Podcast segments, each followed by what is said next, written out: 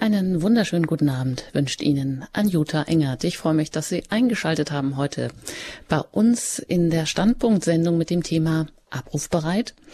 Jeder Tag könnte der letzte sein mit Weihbischof Dr. Dr. Anton Losinger aus Augsburg. Ja, und einfach ist ja heute eigentlich gar nichts mehr. Man kommt nicht so einfach ins Leben hinein. Der Fahrschein ins Leben ist schon mit vielen Kontrolluntersuchungen gepflastert, könnte man sagen.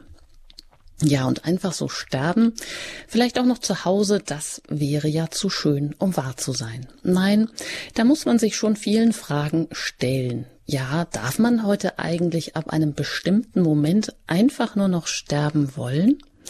Oder muss man ab einem bestimmten Zustand einfach nur noch sterben sollen? Wie sieht die Zukunft rund ums Sterben einmal aus?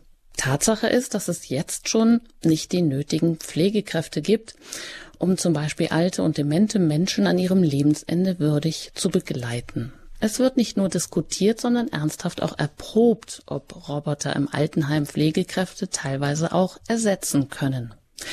Ein Blick über den Tellerrand. Frankreich diskutiert derzeit über eine mögliche Legalisierung der aktiven Sterbehilfe. Der veröffentlichte Bericht darüber enthalte keine ethische Reflexion, kritisiert der Erzbischof von Rennes Pierre Dornelas und meint, Begleitung bis zum natürlichen friedlichen Tod ist ein Sieg. Dagegen wird in den Niederlanden diskutiert, ob die letzte Willepille einmal ihren Siegeszug antreten wird damit sich ältere Menschen, die schon ein wenig lebensmüde sind, freiwillig für ein sozial verträgliches Frühableben entscheiden können. Die letzte Willepille könnte es dann in den Apotheken um die Ecke geben. Oder der Schweizer Sterbehilfeverein Dignitas ist laut Tagespost derzeit missionarisch unterwegs. Dignitas Gründer Ludwig Minelli wird nämlich durch Musterprozesse und Lobbyarbeit will er die Freigabe der Tötung auf Verlangen international durchsetzen. Der Augsburger Weihbischof Dr. Dr. Anton Losinger ist dagegen mit Leidenschaft in allen möglichen bioethischen und wissenschaftlichen Gremien mit guten Argumenten unterwegs, um genau das zu verhindern. Heute ist er bei uns zu Gast. Wir dürfen gespannt sein, was er aus seinen vielfältigen Erfahrungen und auch fundierten Auseinandersetzungen mitbringt. Weihbischof Dr. Losinger meint jedenfalls, das Sterben ist aus spiritueller Sicht die wichtigste Stunde des Lebens. Und ich freue mich jetzt, dass ich Sie hier bei Radio Horeb ganz herzlich begrüßen darf, Herr Dr. Weihbischof Anton Losinger. Guten Abend. Ja, guten Abend. Ich grüße Sie herzlich, Frau Engert. Ja, ich darf Sie kurz vorstellen. Ein Vorgeschmack haben hat der eine oder andere schon bekommen und kennen Sie sicherlich auch, nicht zuletzt auch von Sendungen. Sie sind jedenfalls auch wissenschaftlich ausgewiesen, sind promovierter Theologe und Volkswirt, äh, Volkswirt. Sie sind Weihbischof der Diözese Augsburg und das schon seit 19 Jahren. Sie waren noch zehn Jahre Mitglied im Deutschen Ethikrat und da werden Stellungnahmen ja abgegeben für eine Orientierung ähm, ja, für gesellschaftspolitische Themen und die Mitglieder werden vom Präsidenten des Deutschen Bundestages ernannt. Ja, es geht weiter. Sie sind Bischofsvikar für Bioethik und Sozialpolitik und Sie sind auch Mitglied der Sozialkommission der Deutschen Bischofskonferenz, sind auch Mitglied im Senat der Max-Planck-Gesellschaft und auch in der Bayerischen Bioethikkommission. Ja, noch in verschiedenen anderen Kommissionen sind sie auch aktiv und wechseln auch da mal die Rolle und die Aufgabe, sind auch für Referatur und Bildung in der Diözese Augsburg und auch für die Deutsche Bischofskonferenz zuständig und auch mit verschiedenen Preisen und Auszeichnungen versehen, unter anderem auch mit dem Bundesverdienstkreuz.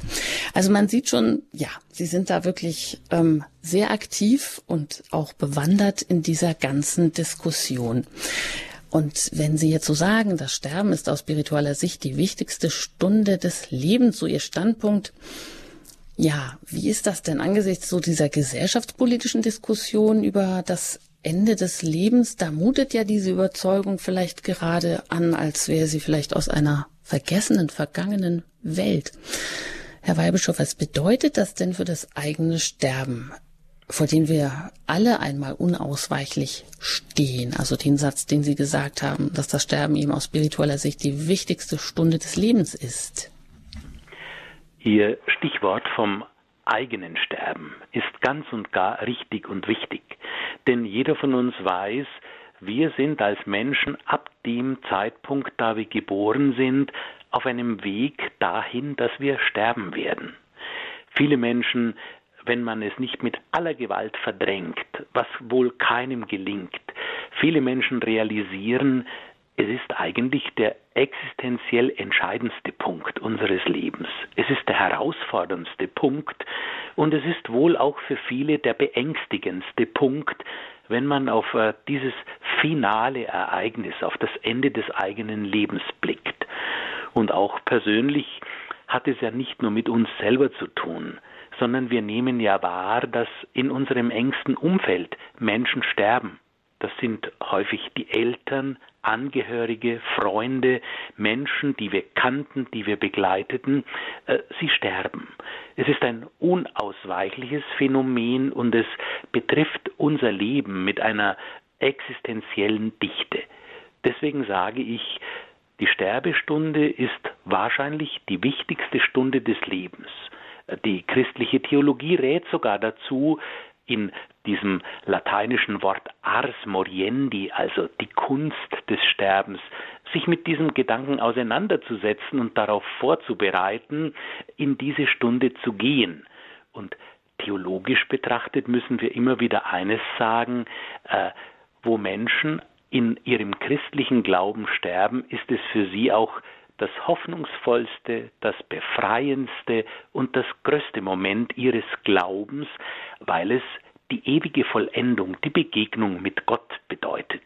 Und ich denke, gerade wenn wir heute Abend hier diskutieren vor einem christlichen Horizont, muss diese Spannung bedacht werden. Das existenziell herausfordernde, beängstigende genauso wie diese wundervolle, zentralste Botschaft des Christentums, Jesus Christus ist auferstanden und wir sind dazu berufen, an einem ewigen Leben Anteil zu haben. Das mag ähm, große Hoffnung machen. Äh, da gibt Ihnen sicherlich auch jeder recht, der da christlich unterwegs ist oder auf diesem Weg ist. Aber wir wissen natürlich doch alle nicht, wie das dann einmal so sein wird. Und da sind wir wahrscheinlich irgendwie auch alle in einem Boot sozusagen. Was würden Sie denn vorschlagen, wenn Sie sagen, ja, theologisch gesehen, also die Ars Moriendi, ähm, diese Kunst des Sterbens hat auch zu anderen Jahrhunderten Menschen wirklich dazu angeregt, sich da ähm, aktiv auch darauf vorzubereiten. Wie könnte das denn aussehen oder wie tun Sie das vielleicht auch selber immer schon so ein Stück weit? Ich denke, jeder von uns, äh, der täglich Auto fährt, muss sich mit dem Gedanken auseinandersetzen, äh, dass zu einem Zeitpunkt, der niemandem von uns bekannt ist, dieses Ereignis des Sterbens kommt. Wer immer ins Krankenhaus geht und dort Menschen besucht, die möglicherweise sterbenskrank sind, weiß, das gibt es. Und schließlich trifft das jeden Einzelnen von uns. Wir müssen auch wenn wir als Christen mit einer solchen positiven Überzeugung im Blick auf das ewige Leben unterwegs sind, uns natürlich immer wieder dieser Spannung bewusst sein. Einerseits gibt es diesen großartigen Trost. Äh, ich selber habe auch als Priester, als Seelsorger das immer wieder erfahren. Was ist der stärkste Trost, wenn man Menschen in dieser finalen Situation des Lebens begleitet? Ich habe erfahren, dieses schöne Stück Evangelium, wo Jesus sagt, euer Herz sei ohne Angst. Im Haus meines Vaters gibt es viele Wohnungen. Ich bin hingegangen, um euch einen Platz zu bereiten. Äh, das ist nach meiner Erfahrung der stärkste Erfahrungstrost für Angehörige. Aber auf der anderen Seite sehen wir Menschen, die natürlich zweifeln, denen dieser Glaube nicht eigen ist, wir sehen auch in den heiligen Biografien, dass nicht selten auch große Heilige eine schwere Sterbestunde erlebt haben und dass äh, diese äh, existenzielle Situation des Zweifelns eigentlich wohl auch vor niemandem Halt macht. Und darum müssen wir, wenn wir über Sterben und den Trost der Auferstehung sprechen, immer auch damit rechnen, es gibt beide Varianten, zwischen denen Menschen ausgespannt sind. Und ich meine sogar, dass sich das an einem ganz modernen Phänomen dann auch zeigt, äh, wenn etwa nicht wenige moderne Menschen in einer solchen Krankenhaussituation das erbitten, was Sie soeben in der Anmoderation gesagt haben, nämlich aktive Sterbehilfe. Also Menschen, die äh, ein solches irdisches Leben auch automatisch und aktiv beenden wollen, um einem Leiden aus dem Weg zu gehen, möglicherweise auch ein Leben zu beenden, an dessen weiteren Fortgang sie nicht glauben. Mhm. Das werden wir auch im Verlauf der Sendung hier alles noch diskutieren. Auch was es mit den verschiedenen Begriffen auf sich hat, dass wir da auch ein bisschen ähm, überhaupt erstmal Klarheit in die Begriffe bekommen, damit das nicht verwirrt. Vorab vielleicht noch kurz, ähm, Herr Weihbischof, ähm, Manfred Lütz hat in einem Buch geschrieben, Gott, eine kleine Geschichte des Größten. Da zitiert der Papst Johannes Paul II., der da eben auch sagt, man kann nicht auf Probe leben, man kann auch nicht auf Probe sterben. Und weiter meint er dann, das tiefste und glaubwürdigste Bekenntnis eines Menschen geschieht wohl im Sterben. Also so wie Sie das jetzt eben auch eigentlich gerade gesagt haben. Und ich zitiere da noch weiter. Und das ergreift manch einen mehr als alle guten Worte. Und auch er sagt eben die wichtigste Stunde, das ist wohl die Sterbestunde, wo das Leben ausgezeitigt ist und zur lebendigen Endgültigkeit des ewigen Lebens gerinnt.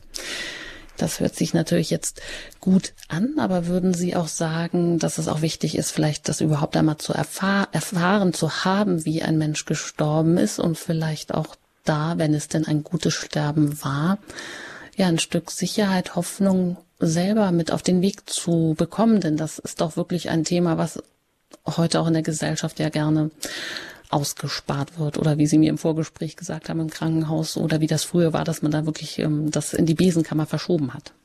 Hm. Wahrscheinlich ist es äh, wirklich ein ganz wichtiges Element, vielleicht auch an einer ganz persönlichen Liebe, die man eigenen Angehörigen, auch den eigenen Eltern, den Freunden gegenüber bringen müsste, sie auf diesem letzten Lebensweg zu begleiten. Äh, in früheren Zeiten berichtet man immer wieder, dass Sterben ein Ereignis in der Familie war. Und gerade wenn man so äh, im alpenländischen Raum sieht, war es nicht äh, äh, selten der Fall, dass auch der Verstorbene im Elternhaus aufgebahrt wurde und dort von der Familie verabschiedet. Später hat sich dann das Sterben ins Krankenhaus verlagert, auch im Blick auf die medizinischen Möglichkeiten, die im Blick auf die letzte Lebensphase dort gegeben ist aber damit ist auch eine Art Anonymisierung des Sterbens einhergegangen. Oft sind Angehörige nicht da, Freunde nicht da.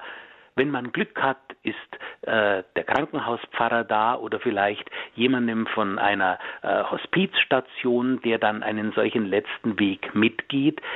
Auf jeden Fall, und ich glaube, das können wir aus heutiger Sicht inzwischen sagen, ist diese Zeit hoffentlich vorbei, in der man früher einfach einen Sterbenden in die Besenkammer geschoben hat, um sozusagen ihn von der öffentlichen Wahrnehmung eines Krankenhauslebens äh, wegzuhaben.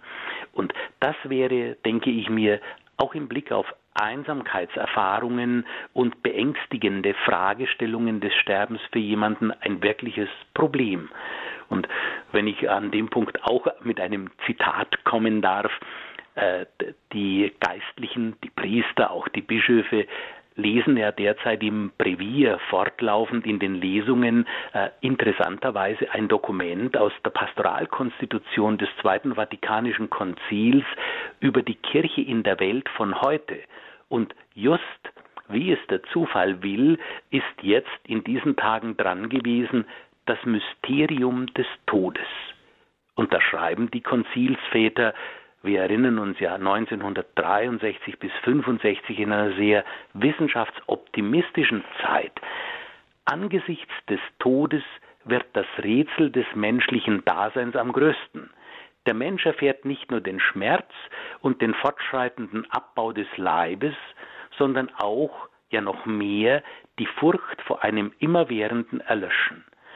Doch, und so fahren auch die Konzilsväter fort, alle Maßnahmen der Technik, so nützlich sie auch sind, können die Angst des Menschen nicht beschwichtigen. Das kann auch die Verlängerung der biologischen Lebensdauer nicht genügen.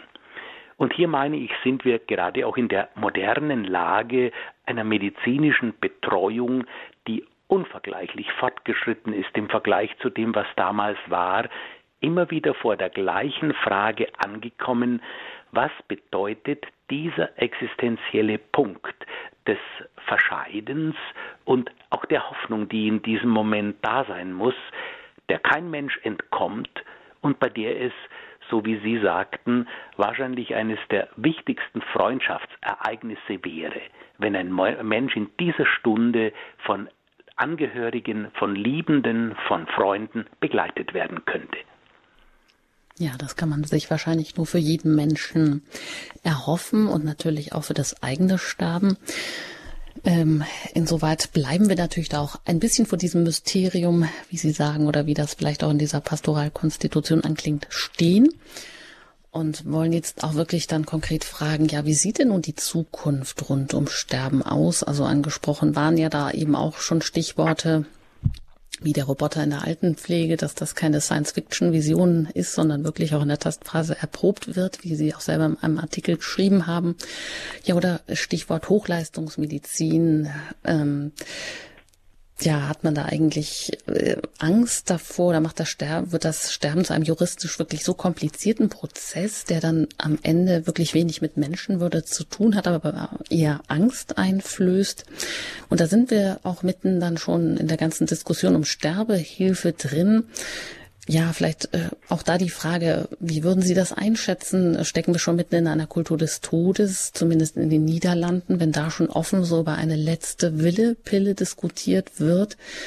Ähm, sind wir in Deutschland vielleicht auch gar nicht mehr so weit entfernt von einer, ich sage jetzt mal, Pflicht zum sogenannten sozialverträglichen Frühableben, wie das dann ähm, auch, wie man das positiv Euthanasie umschreiben könnte. Vielleicht, ähm, Herr Dr. Ähm, Herr Weihbischof Dr. Losinger, können Sie uns da mal einen Überblick geben, wie es hierzulande auch um die juristische, um die gesellschaftspolitische Debatte, ja rund um die sogenannte aktive und passive indirekte Sterbehilfe aussieht? Denn, und da zitiere ich nochmal Manfred Lütz, alle großen ideologischen Verwirrungen begannen gern mit der Verwirrung der Begriffe. So ist es.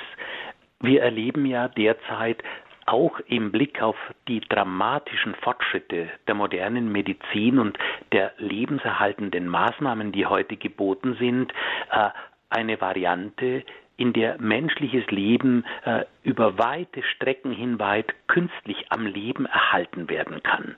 Oft in einer Phase, in der ältere Menschen sagen, ich wünsche mir nichts sehnlicher als sterben zu dürfen und ich möchte heimgehen, wie gläubige Christen das oft ausdrücken. Und deswegen kommt ganz natürlich die Diskussion und die Debatte auf das Thema Sterbehilfe. Von den Begriffen hier müssen wir immer, wenn wir davon sprechen, ganz grundlegend die einzelnen Kategorien unterscheiden. Es sind drei, über die man hier diskutiert. Das erste aktive Sterbehilfe. Also, dass ein Mensch durch die Hand eines anderen aktiv und entschlossen vom Leben zum Tod befördert wird. Das ist selbstverständlich vor der Rechtsordnung der Bundesrepublik Deutschland und auch Europas verboten. Und derjenige, der dieses Gebot überschreitet, begeht Totschlag oder im schlimmeren Fall Mord. Am anderen Ende sprechen wir von passiver Sterbehilfe oder Sterbebegleitung mit dem Sinn des Sterbenlassens, so wie der Deutsche Ethikrat es auch äh, definiert hat. Und ich denke, hier stimmt jeder völlig logisch zu, dass so etwas möglich sein darf und auch ethisch erlaubt ist. Niemand darf gegen seinen Willen zu einer künstlichen Verlängerung seines Lebens gezwungen werden, wenn er therapeutische Maßnahmen auch ablehnt. Passive Sterbebegleitung, also sterben lassen und sterben dürfen, das ist ethisch einwandfrei und möglich. Ein dritter Begriff, der in dieser Diskussion immer noch hereinspielt, ist indirekte Sterbehilfe. Hier wird gemeint, dass Menschen oft in schwierigen Erkrankungen durch eine äh, Schmerztherapie begleitet werden und dass unter Umständen solche Schmerztherapie dazu führen kann, dass die noch verbleibende Lebenszeit eventuell abgekürzt werden kann. Auch hier sieht die Moraltheologie keine Möglichkeit, das zu verbieten, sondern sieht das als eine Möglichkeit, die dem Menschen im Blick auf schweres Leid gestattet sein muss, denn solche Art indirekte Sterbehilfe hat ja nicht das Ziel, einen Menschen zu töten, sondern das Ziel, schwerste Schmerzen durch Schmerztherapie zu verhindern und nimmt lediglich in Kauf, dass damit unter Umständen eine Verkürzung der verbleibenden Lebenszeit kommen könnte. Und an diesem Punkt äh, ist auch eines sehr wichtig. Äh, viele äh, Christen und auch äh, viele Menschen in der Bundesrepublik Deutschland, in Europa sind derzeit dabei, eine Patientenverfügung zu unterzeichnen.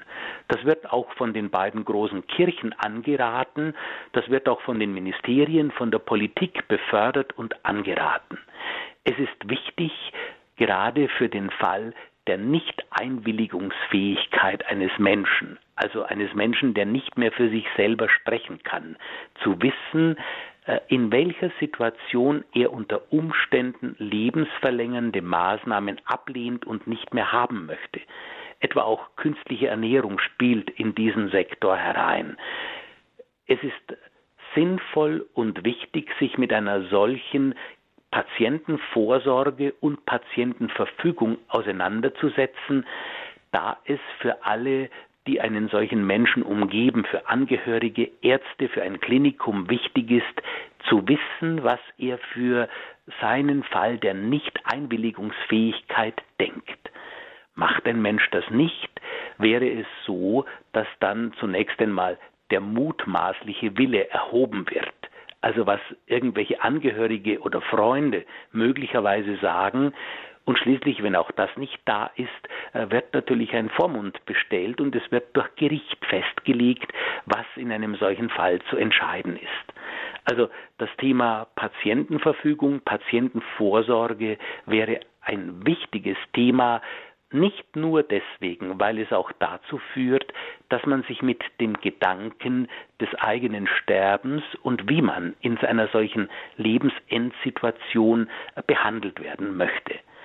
Auf jeden Fall bestehe ich darauf und habe das in allen Ethikgremien, in denen ich immer war, glasklar gesagt, ich bin gegen jede Form organisierter, aktiver, kommerzieller Sterbehilfe, wie sie auch Dignitas und Exit und sonstige Institutionen anbieten.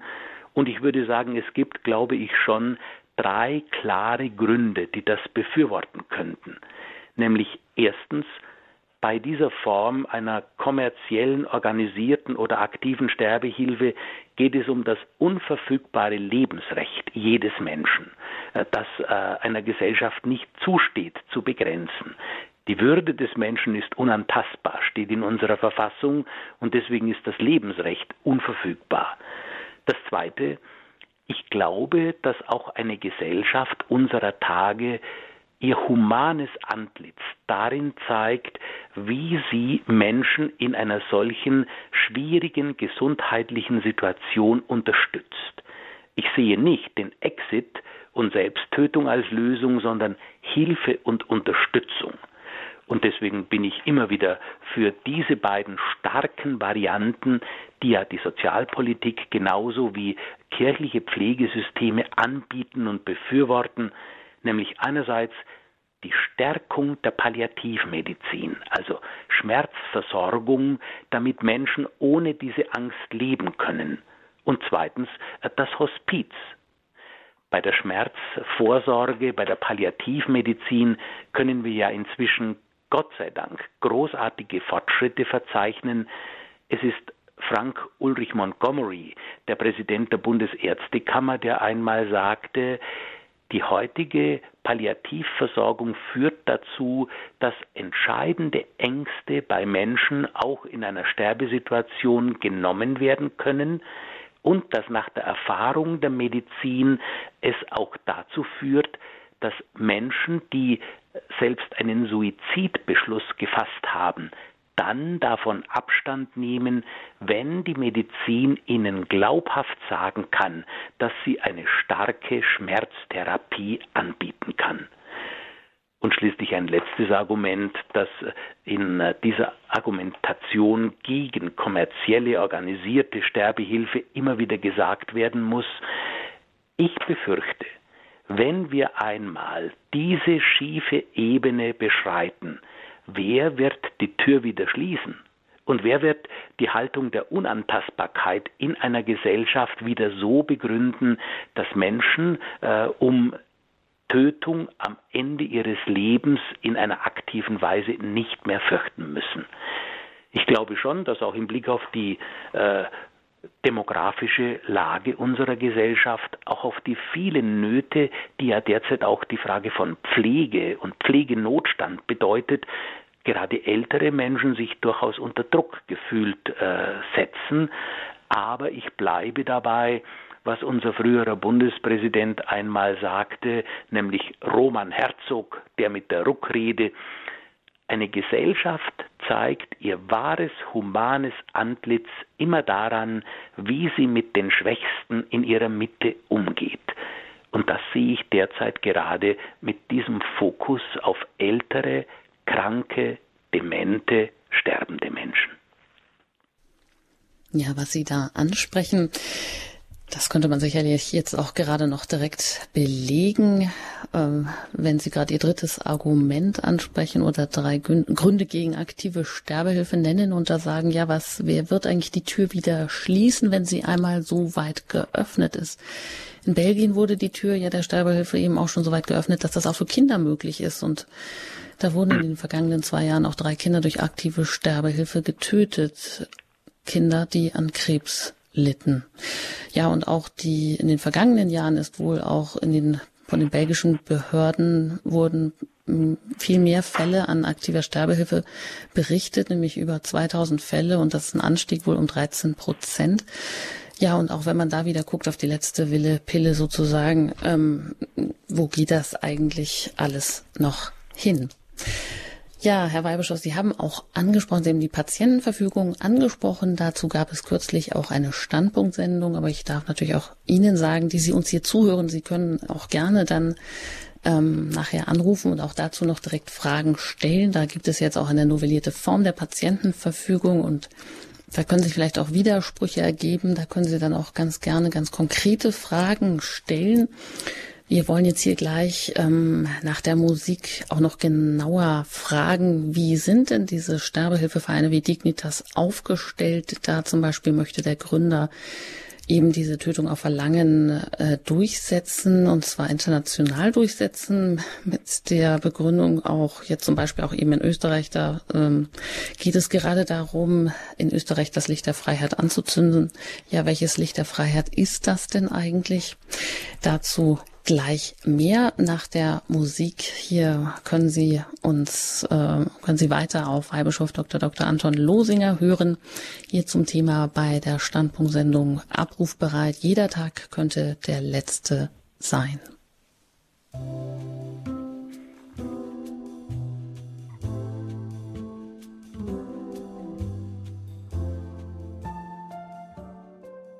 Sie haben eingeschaltet in der Standpunktsendung bei Radio Horeb. Abrufbereit, jeder Tag könnte der letzte sein.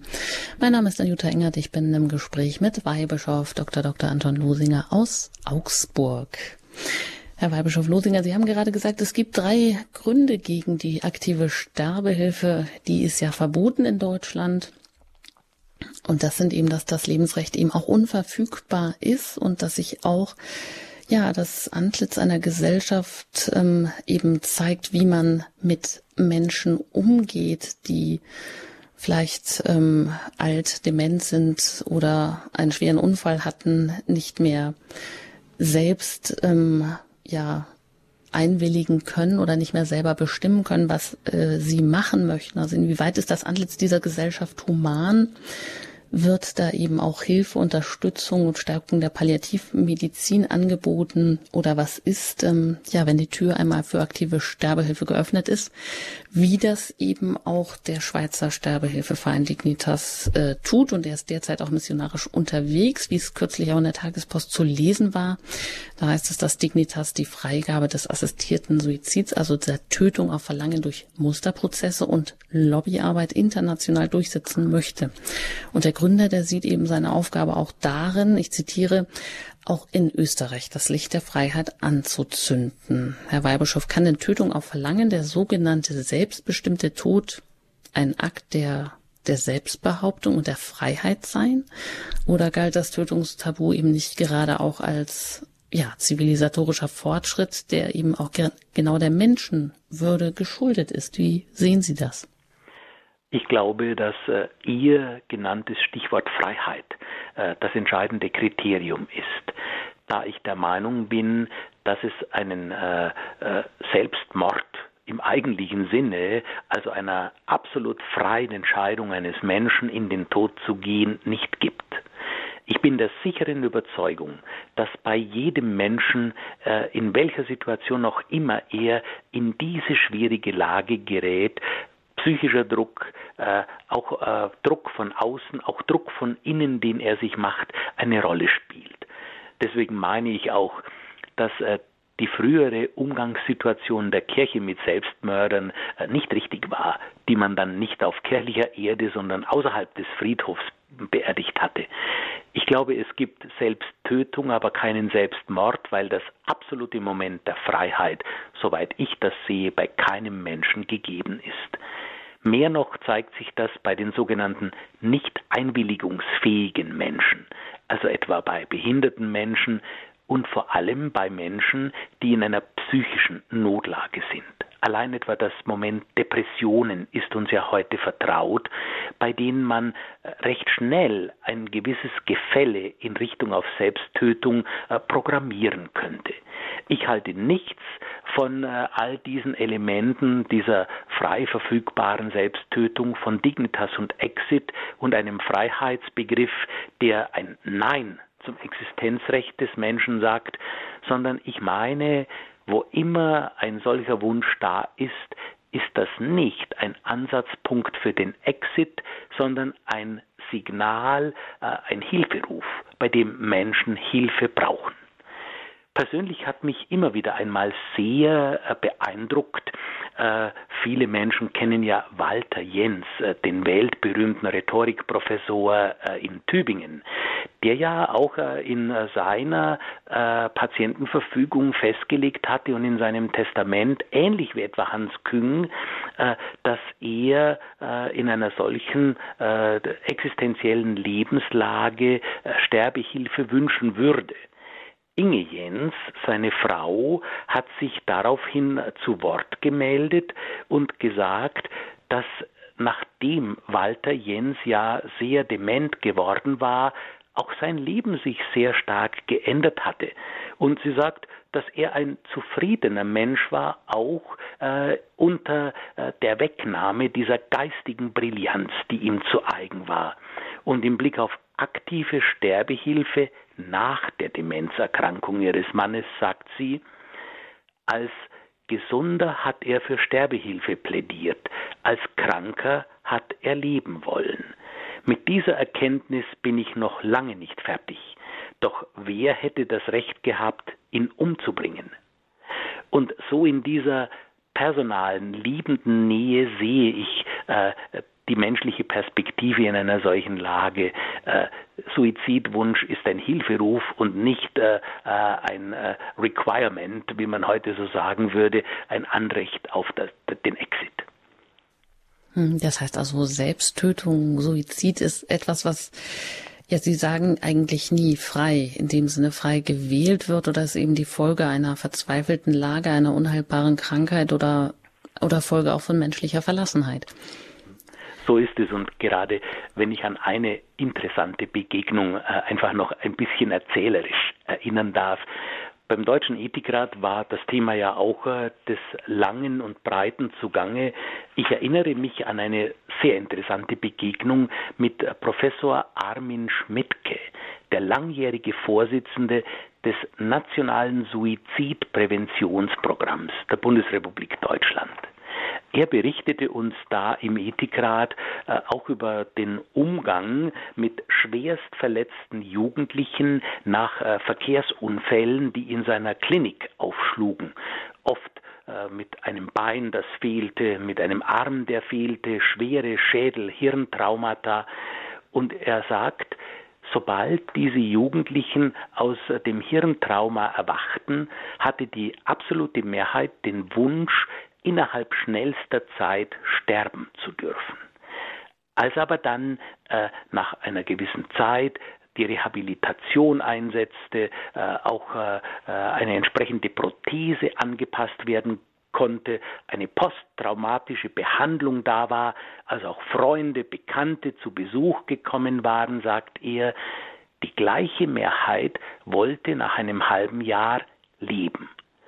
Und deswegen sage ich, äh, es ist keine paternalistische Haltung oder wie man im Tennis sagen würde, ein Overrulen einer persönlich freiheitlichen Entscheidung eines Spielers durch den Schiedsrichter, äh, wenn er einen solchen Sterbewunsch hat, sondern ich würde sagen, eine Gesellschaft wird ihrer Verantwortung gerecht, wenn sie sagt, in einer solchen Anfangsbelastung, einer solchen psychologischen Engführung darf sie sagen, Du entscheidest, aber du entscheidest später.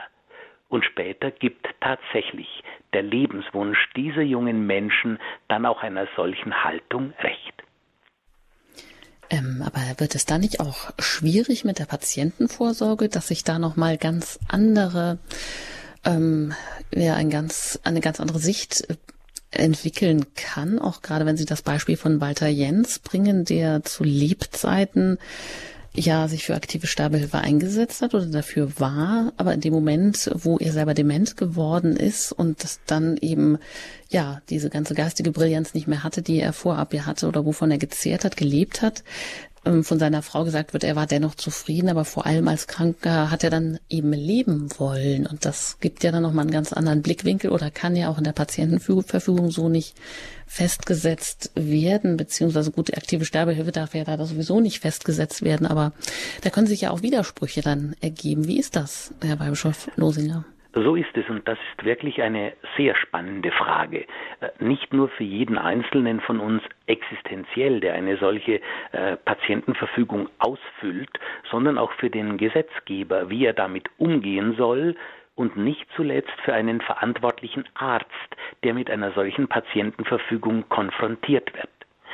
Ich würde sagen, dass bei der Abfassung einer Patientenverfügung zunächst einmal äh, zwei Dinge ganz grundsätzlich berücksichtigt werden müssten.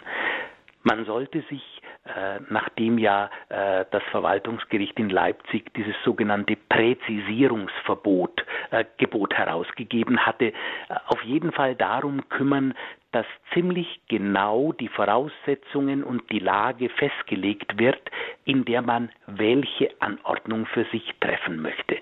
Eine vollständig allgemeine, äh, ohne einen konkreten Bezug auf eine Lebenslage verfasste Anordnung kann nicht gelten. Und deswegen würde ich zwei Grundprobleme einmal aussortieren. Erstens, man soll nicht etwas anordnen, was gegen das Gesetz und gegen die Rechtsordnung verstößt. Zum Beispiel, wenn ich schreibe, äh, im Falle einer schweren Erkrankung äh, dieser oder jener Art möchte ich vom Arzt eine Ärzt, einen ärztlich assistierten Suizid und damit Sterbehilfe erbitten. Das geht nicht, weil es gegen das Gesetz ist. Oder zweitens, man sollte auch, wenn man eine solche Patientenverfügung verfasst, keinen medizinischen Nonsens hineinschreiben. Zum Beispiel, wenn man sagt, ich möchte niemals ein Leben an Schläuchen führen. Jeder weiß, dass heutzutage Schmerzversorgung über Infusionen läuft und deswegen für einen Arzt aus medizinischen Gründen äh, ein solches Argument nicht zählen kann.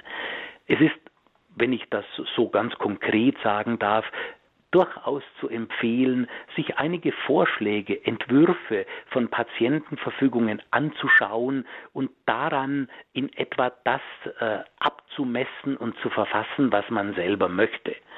Da empfehle ich zum Beispiel für den deutschsprachigen Raum äh, die christliche Patientenvorsorge, die ja von der evangelischen Kirche in Deutschland und der deutschen Bischofskonferenz gemeinsam verfasst wurde und auch novelliert ist für den neuesten Stand der Rechtsregelungen.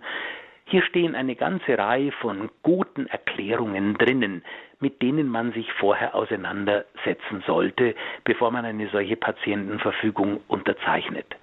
Und des Weiteren ist es natürlich so, wenn man eine Patientenverfügung unterzeichnet, sollte man sie sich in gewissen Zeiträumen immer wieder vornehmen und reinschauen, ob das alles noch dem eigenen Willen entspricht. Klug wäre es auch, wenn man neben einer Patientenverfügung auch eine Patientenvorsorge mit einer Betreuungsvollmacht unterzeichnet. Also einen Menschen im nächsten engen Umkreis benennt, der dann Entscheidungen treffen kann, die man wohl selber getroffen hätte. Natürlich ist das äh, nicht immer zu 1000 Prozent äh, äh, in Übereinstimmung zu bringen, aber wenn man jemanden gut kennt, wäre es klug, einen solchen Menschen des eigenen Vertrauens in einer Betreuungsvollmacht zu benennen. Und wenn ich äh, nebenzu noch äh, eine ganz kleine praktische Empfehlung hinzufügen darf für ältere Menschen. Ich würde sagen, es sollten eigentlich drei Sachen sein, die man am Lebensende gemacht haben sollte. Nämlich erstens eine Patientenverfügung, zweitens eine Betreuungsvollmacht mit einem Menschen des eigenen Vertrauens, der für einen dann sprechen kann und ganz äh, neutral und weltlich gesprochen jeder ältere Mensch sollte eigentlich auch ein Testament gemacht haben. Ich erlebe das auch hier in meiner eigenen Umgebung, wo ich im Süden Augsburgs lebe, in unserer Straße, wo der ein oder andere Todesfall dazu führt, nachdem die Eltern irgendwie eine Scheu hatten, ein Testament zu machen, dass die Kinder unversehens in Streit geraten, eine Erbengemeinschaft kommt und das Häuschen versteigert wurde. Aber das ist eine Nebenbemerkung, äh, nur ein Hinweis äh, auf äh, eine zusätzliche Sache, die man nicht vergessen sollte. Ja, eine hohe Verantwortung, die man da trägt und die man auch zu Lebzeiten dann auch noch schultern sollte oder regeln sollte. Das ist sicher. Sprechen Sie sich etwas Wahres an. Hier heute in der Standpunktsendung abrufbereit. Jeder Tag könnte der letzte sein. Und ich darf auch hier schon einmal die Hörernummer durchgeben, unter der Sie uns dann erreichen können, wenn Ihnen vielleicht jetzt gerade zu dem letztgenannten Thema der Patientenverfügung etwas unter den Nägeln brennt, dann können Sie auch gerne dazu anrufen unter der 089 517 008 008. Herr Weihbischof ähm, Losinger, vielleicht bleiben wir noch mal auch kurz bei ähm, ja dem Gebaren von Sterbehilfevereinen, wie Dignitas hier schon zitiert. Sie haben gesagt, ganz klar sind Sie natürlich gegen Suizid als Geschäftsmodell. Die Frage ist nur, ob wir hier in so äh, sicheren, festen Leben in Deutschland, dass wir ähm, dagegen immun sind. Oder vielleicht gucken wir auch da noch mal kurz hin, nämlich der bereits zitierte Gründer der Schweizer Sterbehilfevereins Dignitas, Ludwig Minelli, der ist ja selbst ins Visier der schweizerischen Justiz geraten, die ihm vorwirft, sich selbst dann auch noch mit Erbschaften seiner sogenannten Kunden bereichert zu haben. Und laut Tagespost schrecke er auch sonst vor keine Mittel zurück, ähm, wie weitere Beispiele zeigen. Also sich auch zu bereichern und Gelder zu erwerben, um ja, was auch immer damit zu tun, nicht nur die Lobbyarbeit sicher damit zu unterstützen.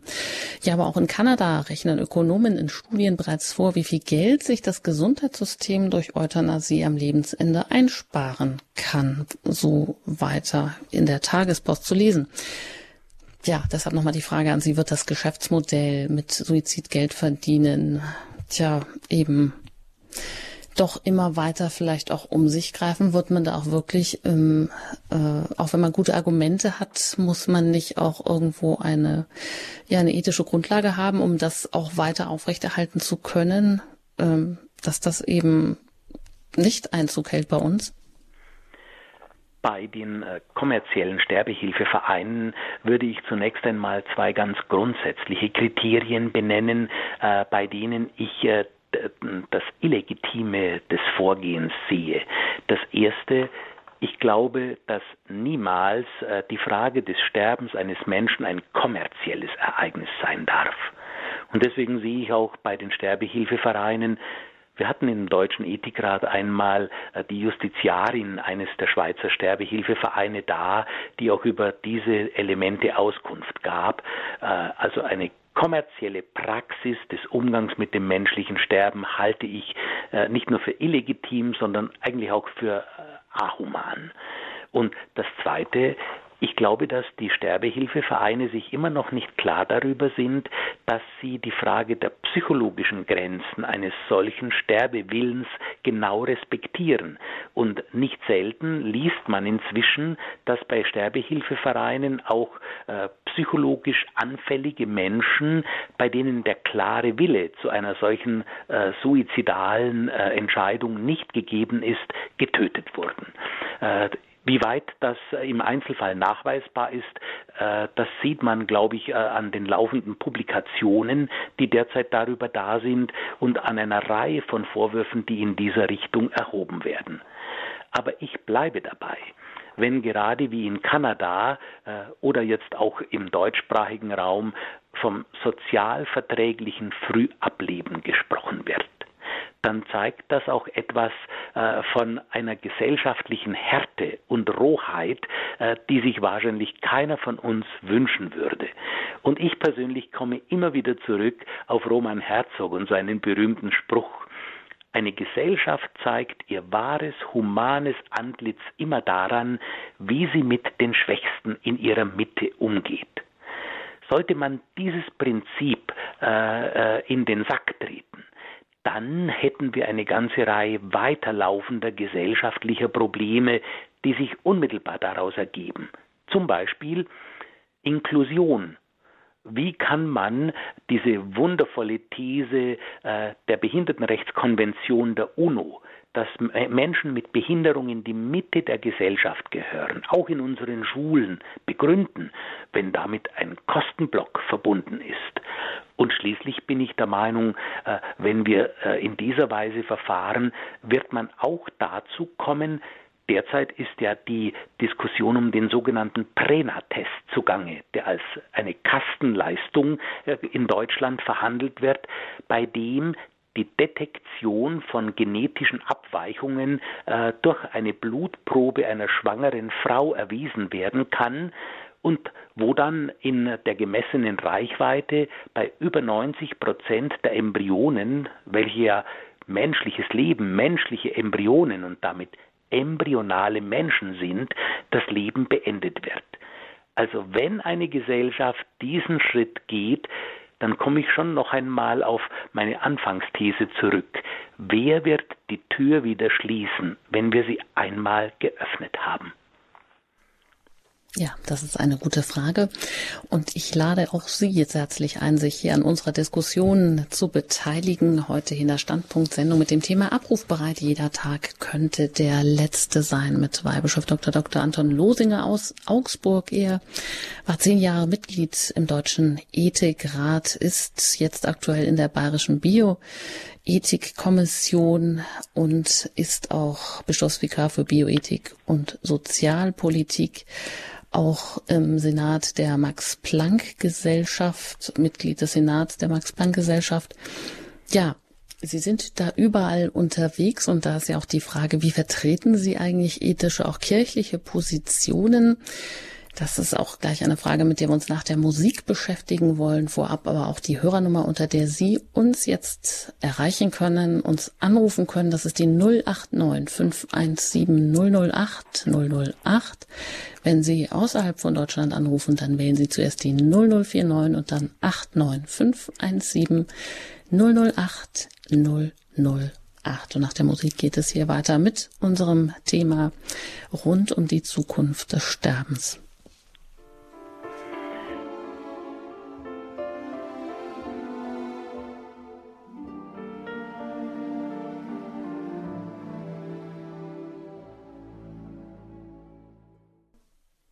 Ich bin im Gespräch mit Weihbischof Dr. Anton Losinger aus Augsburg. Mein Name ist Anjuta Engert. Hier heute in der Standpunktsendung geht es um das Thema Sterben. Abrufbereit, jeder Tag könnte der letzte sein. Und da Sie ja nun in so vielen wissenschaftlichen Gremien vertreten sind, unter anderem auch im Senat der Max-Planck-Gesellschaft, wo sich auch die Frage stellt, oder Sie auch ein Vertreter sind der Frage, dürfen wir alles, was wir können? Ähm, da haben Sie auch gerne den großen Physiker, den Nobelpreisträger und Entdecker der Relativitätstheorie Albert Einstein mit dem Satz zitiert, die Menschheit lebt heute technisch gesehen im Atomzeitalter, aber ethisch in der Steinzeit. Herr Bischof Losinger, wie bringen Sie denn da ethische Positionen ins Spiel und wie verschaffen Sie sich auch Gehör als Kirchenvertreter? Ich bin äh, gerade in äh, diesen Gremien auf hoher Ebene äh, inzwischen äh, sehr positiv äh, an einem Punkt gestimmt, dass etwa äh, im Ethikkodex für Wissenschaftler der Max-Planck-Gesellschaft, immerhin die europaweit potenteste Wissenschaftsförderungsgesellschaft, steht, dass Wissenschaftler in ihrem Ethikkodex sich stets über die Folgen ihrer wissenschaftlichen Forschung klar sein müssen. Also eine Technikfolgenabschätzung, äh, die im Grunde stets daraufhin überprüft werden muss, welche Vorteile und Nachteile, welche Auswirkungen auf die Gesellschaft äh, sie letztendlich generiert. Da trifft man nicht selten Menschen, gerade auch in wissenschaftspolitischen Diskussionen, die sagen, es wird selbstverständlich alles gemacht, was möglich ist. Und wer derzeit etwa die Diskussion um die gentechnische Manipulation von eineigen Zwillingen in China beobachtet hat und damit den Eingriff in die genetische Keimbahn von Menschen, der muss sagen, es ist wohl wirklich so, dass äh, irgendwo auf der Welt immer irgendjemand da ist, der alles macht für Geld und oder im Blick eventuell auf seine wissenschaftliche Reputation. Da muss ich sagen, nein, wir sind in Deutschland etwa im Blick auf das ungeborene Leben durch das Embryonenschutzgesetz mit einem der höchsten Schutzstandards europaweit umgeben und wir müssen sehen, dass letztendlich Wissenschaft immer das Wohl des Menschen im Blick haben muss. Äh, deswegen weil die Möglichkeiten, die heute im Bereich der Forschung, etwa in der Gentechnologie und äh, der Biomedizin da sind, für Menschen verheerend wären, wenn sie die Kontrolle vollständig verlieren würden. Und so bin ich tatsächlich dafür, dass äh, nicht nur äh, die gesetzliche Lage eines Landes, sondern auch der Wissenschaftlerkodex dahin geht, dass das Auseinandertreten von dem, was Menschen können und dem, was Menschen sollen. Also äh, die wissenschaftliche Erfindung und äh, die Ethik der Verantwortung nicht auseinandertreten dürfen. Ja, und damit auch zwei Hörerinnen, die uns sie erreicht haben. Da schauen wir nach München und da bin ich mit Frau Racher jetzt verbunden. Ich grüße Sie. Guten Abend. Ja, grüß Gott. Ich habe eine Frage an den Herrn Weihbischof. Äh, Herr Weihbischof Dr. Lossinger, Sie haben gesagt, es gibt eine, eine katholische Anweisung, äh, wie man eine Patientenverfügung gestalten soll. Wo bekomme ich das? Es gibt äh, die sogenannte christliche Patientenvorsorge, so lautet der Titel, der von der katholischen Kirche äh, und von der EKD in Deutschland für den deutschsprachigen Raum gemacht worden ist. Diese sogenannte christliche Patientenvorsorge ist aktualisiert und entspricht in der aktualisierten Neuauflage auch den neuesten Anforderungen der Präzisierung, des Präzisierungsgebotes des Verwaltungsgerichtes. Wenn Sie das bekommen wollen, schreiben Sie an die EKD, lassen Sie sich das schicken äh, oder wenden Sie sich an Ihr Pfarrbüro und sagen Sie, die sollen Ihnen das besorgen. Äh, ich meine, dass äh, in äh, dieser Broschüre sowohl das Thema äh, gut erklärt ist und hinten finden Sie auch äh, einen Vorschlag, wie man eine Patientenverfügung klugerweise abfassen sollte, sodass man nicht selber einen eigenen Aufsatz schreiben muss. Ich selber halte viel von dieser Patientenvorsorge, da ich selber auch bei der Miterarbeitung dabei war und meine, das wäre eine gute Hilfe. Und, und wo gibt es, wo kriegt man die, äh, die, die neues, das neueste Formblatt dafür, das auf dem Lauf, äh, also auf dem neuesten Stand ist? Das ist, hm. in dieser Broschüre ist es drin. Ach so. Ja, in dieser Broschüre ist es drin und da können Sie also gerne zum Beispiel bei der Deutschen Bischofskonferenz anrufen, Kaiserstraße 161 in 53113 Bonn oder ich weiß nicht, ob Sie ein Internet haben. Ja. Äh, also das wäre geradezu ideal. Ja. Und zwar die Bestellung können Sie absetzen über DBK. D, D wie Dora oder? DBK sowie Deutsche Bischofskonferenz. Ach so, Deutsche äh, DBK, DBK ja. at azb.de. Also at? Augsburg, Zürich, Berlin. azb.de. Also äh, AZB klein. Alles klein geschrieben. Genau. Zuerst DBK für Deutsche Bischofskonferenz. Mhm. DBK at azb.de. Da können Sie es gleich übers Internet bestellen. Also A. Ganz einfach. AZB. Aber das müssen Sie so genau gar nicht wissen. Wenn Sie den Suchbegriff eingeben, dann finden Sie das schon. Sie müssen eben nur darauf achten, es gibt ja ganz verschiedene Formulare und die christliche Patientenverfügung, wenn das draufsteht oder Sie das bei der entsprechenden Stelle bestellen, bekommen Sie das auch mit der Erklärung, mit dem Formblatt, haben Sie alles zusammen. Oder wie Herr Weihbischof Losinger sagt, über die Pfarrgemeinde geht es auch und das ist vielleicht dann noch hm. manchmal auch ein einfacher Weg. Ja. Vielen Dank für die Frage. Alles Gute nach München an Frau Racher und weiter geht es es jetzt nach Braunschweig. Da bin ich mit Frau Niemann verbunden. Ich grüße Sie. Guten Abend. Also erstmal wollte ich sagen, es ist ein sehr interessanter Vortrag und äh, mich würde jetzt mal interessieren, also ich selber bin blind, wie ist das mit einer Patientenverfügung? Muss die händisch ausgeführt werden, weil das kann ich nicht. Oder reicht es über den PC auch? Werde ich denn irgendwie, wenn es wirklich mal so weit kommen sollte, nicht, sage ich jetzt mal ganz irgendwie so als blöd erklärt? Es gibt ja heutzutage äh, bei Menschen mit Sehschwächen oder bei blinden Menschen ganz tolle Hilfsmöglichkeiten, auch am PC, wo sie auch wirklich selber tätig werden können oder dass Sie sich eine Hilfe kommen lassen, der Ihnen das vorliest und Sie dann sagen, was Sie angekreuzt haben wollen, das ist selbstverständlich möglich. Ich würde an Ihrer Stelle jemand äh, äh, kommen lassen, der Ihnen das vorliest. Und ähm, das ist dann auch sage ich mal, für den Fall, wenn ich denn irgendwie was habe, auch in Ordnung. Also nicht, dass dann irgendwie jemand kommt und dann vielleicht sagt, warum haben Sie das oder irgendjemanden fragt, warum, meinetwegen mein Bruder, warum hat Ihre Schwester das nicht selber gemacht? Äh, Sie müssen am Schluss unterzeichnen. Ja. Die Patientenverfügung. Und äh, ich denke, äh, wenn es so ist, dass Ihnen jemand geholfen hat, dann wäre es klug, dass der auch mit unterzeichnet.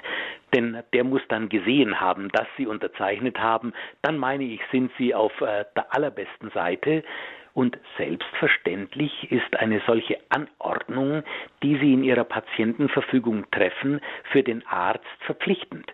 Es geht sogar so weit, dass ein Arzt, der sich nicht an ihre Patientenverfügung hält, wegen Körperverletzung verklagt werden könnte. Mhm. Und ähm, das Testament und die Betreuungsvollmacht, die könnte ich auch über den PC schreiben oder ähm, muss das auch jemand für mich händisch machen? Also beim Testament würde ich mir auch jemand kommen lassen, der Ihnen das alles sagt und zeigt. Also die, die Bischofskonferenz ist für das Testament nicht zuständig. Das müssten Sie dann beim Notar abgeben. Aber auch die Notariate sind hier sehr hilfreich. Gut. Ja, Dankeschön. Dann danke ich Ihnen sehr herzlich. Ich danke Alles Ihnen. Alles Gute Ihnen. Auf Wiederhören, Frau Wiederhören. Niemann. Ja, und weiter bin ich jetzt ähm, mit Frau Martinez verbunden. Ich grüße Sie. Ja, grüß Gott, mein Name ist Martinez. Ich rufe aus München an. Ich habe jetzt nicht den ganzen Vortrag gehört. Es geht mir jetzt auch nicht so sehr um die um Testament und so. Ich habe nur mir ist nur aufgefallen, dass ich nicht so optimistisch sein kann wie der Herr Bischof Losinger, äh, was Machbarkeit und äh, Möglichkeiten sind bezüglich äh, Gentherapie und so weiter. Ich bin der Meinung, dass da auch Ethikkommissionen, die da eingesetzt werden, letztendlich doch nicht so erfolgreich sein werden. Denn man sieht ja jetzt schon, ja, Menschen gehen auch zum Beispiel ins Ausland, um sich eine Eizellspende machen zu lassen. Hm. Das ist bei uns auch verboten. Und so glaube ich eben, dass es leider, leider kann ich nur sagen, sehr, sehr viel, was machbar ist, irgendwann getan wird. Und ähm, das macht mich auch sehr traurig. Gerade auch wenn es um äh, Präimplantationsdiagnostik geht, dass man also Menschen einfach aussortiert. Und ich denke halt, dass das irgendwann einfach mal gemacht werden wird. Ja, das ist jetzt meine persönliche, sehr pessimistische Ansicht. Äh, ich wollte es einfach mal vorbringen, weil mich das schon sehr lange beschäftigt und ja, wirklich, wie ich schon gesagt habe, sehr traurig macht. Das war mein Beitrag. Ja, vielen Dank, Frau Martinez. Wir geben das weiter. Also das äh, verstehe ich sehr gut, dass man heute, wenn man die Vorgänge im Bereich Biomedizin und Gentechnik weltweit beobachtet, durchaus sehr skeptisch sein darf. Eines der äh, ganz relevanten Probleme lautet, äh, weltweit laufen Dinge oft vollständig anders, als sie durch die Rechtsordnung in der Bundesrepublik Deutschland etwa gegeben sind. Äh, ich äh, stelle deswegen immer wieder auch die Forderung auf, wir brauchen bei äh, biomedizinischen Regelungen in etwa eine gleiche Rechtslage, wie wir sie für die Menschenrechte haben. Äh, die sind unteilbar und die müssen überall gleich gelten. Und es kann nicht sein, dass in Singapur oder in Shanghai im Bereich der Biomedizin und Gentechnik alles gekauft werden kann, was in Deutschland verboten ist. Und ein zweites, ich glaube, dass wir uns als Bürger immer wieder darüber im Klaren sein müssen, dass wir der Souverän vor dem Gesetz sind. Und ich denke, dass hier noch gute Luft nach oben ist, Bürger für diese Fragen zu motivieren. Ich selber begegne durchaus dem einen oder anderen in meinem eigenen Umkreis, der sagt, mein Gott, eigentlich interessiert mich das nicht. Und ich glaube, dass man sich dann auch nicht wundern muss, wenn äh, solche Verfahren auf einmal gang und gäbe sind, äh, die in meinen Augen der Menschenwürde widersprechen. Wenn ich zwei Punkte nennen darf, ganz aktuell, dann wäre das erstens die Frage, wie gehen wir mit dem sogenannten Prena-Test um? Also dieser äh, Diagnosemöglichkeit von gentechnischen Deviationen durch einen simplen Bluttest bei einer schwangeren Frau der dazu führt, dass das ungeborene Leben dramatisch mehr bedroht werden wird als bisher. Dieser Vorschlag wird demnächst auch äh, als Gesetzesvorschlag auftauchen, ob ein solcher Test kassenfinanziert werden kann, ja oder nein. Und ein zweites Thema, das uns in dieser äh, Geschichte im Blick auf Gentechnik und Optimierung des Menschen mehr und mehr verfolgen wird, ist, wer wird im Blick auf äh, Big Data, also auf die reiche Erhebung von Daten im medizinischen System und in der medizinischen Diagnostik über diese Daten verfügen. Denn einerseits kann Big Data in der Medizin und Digitalisierung der medizinischen Techniken beträchtliche Vorteile bringen im Bereich der Diagnose, im Bereich der Therapie. Aber andererseits, wenn ein Mensch zu einem derart gläsernen Patienten wurde, bei dem etwa eine genetische Abweichung festgestellt ist, wer garantiert, dass der noch eine Lebensversicherung bekommt, die er bezahlen kann, eine Krankheitsversicherung, oder wer garantiert, dass nicht auch der Arbeitgeber sagt, ehe ich sie einstelle, bringen Sie mir doch erstmal einen Gentest. Also das wäre für mich das zweite breite Feld, an dem sich derzeit und in absehbarer Zukunft Wichtiges entscheidet. Wir hoffen, dass wirklich Menschen auch äh, sich versuchen einzubringen in irgendeiner Form und Weise, denn es ist tatsächlich so, dass viele sich nicht interessieren dafür und dabei ist es so ungeheuer wichtig für uns, dass da dem Ganzen auch Schranken gesetzt werden und man einfach nicht alles tun kann. Denn das wäre wirklich ähm, ja der Niedergang, finde ich. Genauso ich hoffe wie sehr. Sie sagen, und, äh, denn äh, wir müssen ja auch äh, die Politiker, die uns regieren, als diejenigen sehen, die wir gewählt haben und denen auch ein Wählerwille klar sein muss, wenn es um die Debatte etwa von Lebensrecht äh, und Würde des Menschen geht. Ja. Ja, vielen Dank, dass ja. Sie das einbringen. Vielleicht auch nochmal da Mut machen, denn das eine ist vielleicht das Desinteresse, das andere ist natürlich auch, dass viele Menschen sich da einfach völlig abgekoppelt fühlen von dem, was da passiert und was auch wirklich immer komplexer und schwieriger wird nachzuvollziehen, wie ähm, ja, wie man da letztendlich entscheiden soll, beziehungsweise dass man da so informiert wird, dass man dann auch eine klare Entscheidung treffen kann, ohne wissenschaftlich in alles einsteigen zu müssen. Alles Gute Ihnen nach München, Frau Martinez. Vielen Dank, einen schönen Abend noch. Wiederhören. Danke, wiederhören. Ja, weiter geht es mit einer Hörerin, die anonym bleiben möchte, die ich hier herzlich begrüße. Guten Abend. Ja, guten Abend. Hier ist, äh, ich habe folgende Frage. Zunächst einmal freue ich mich sehr, dass Radio Horeb dieses Thema immer wieder anspricht. Wir sind also beide über 80 und beschäftigen uns natürlich sehr mit der Thematik. Und wir haben auch einen notariellen äh, Patientenverfügung verfasst und da drin steht der Satz, ich bitte sterben zu dürfen.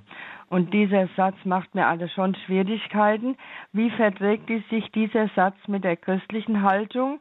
wir äh, glauben oder sagen, der Herr hat es gegeben, der Herr hat es genommen oder mein Leben liegt in Gottes Hand, ist so eine Formulierung aus christlicher Sicht ja richtig zu vertreten. Ich bitte sterben zu dürfen. Das ist also eigentlich meine Problematik.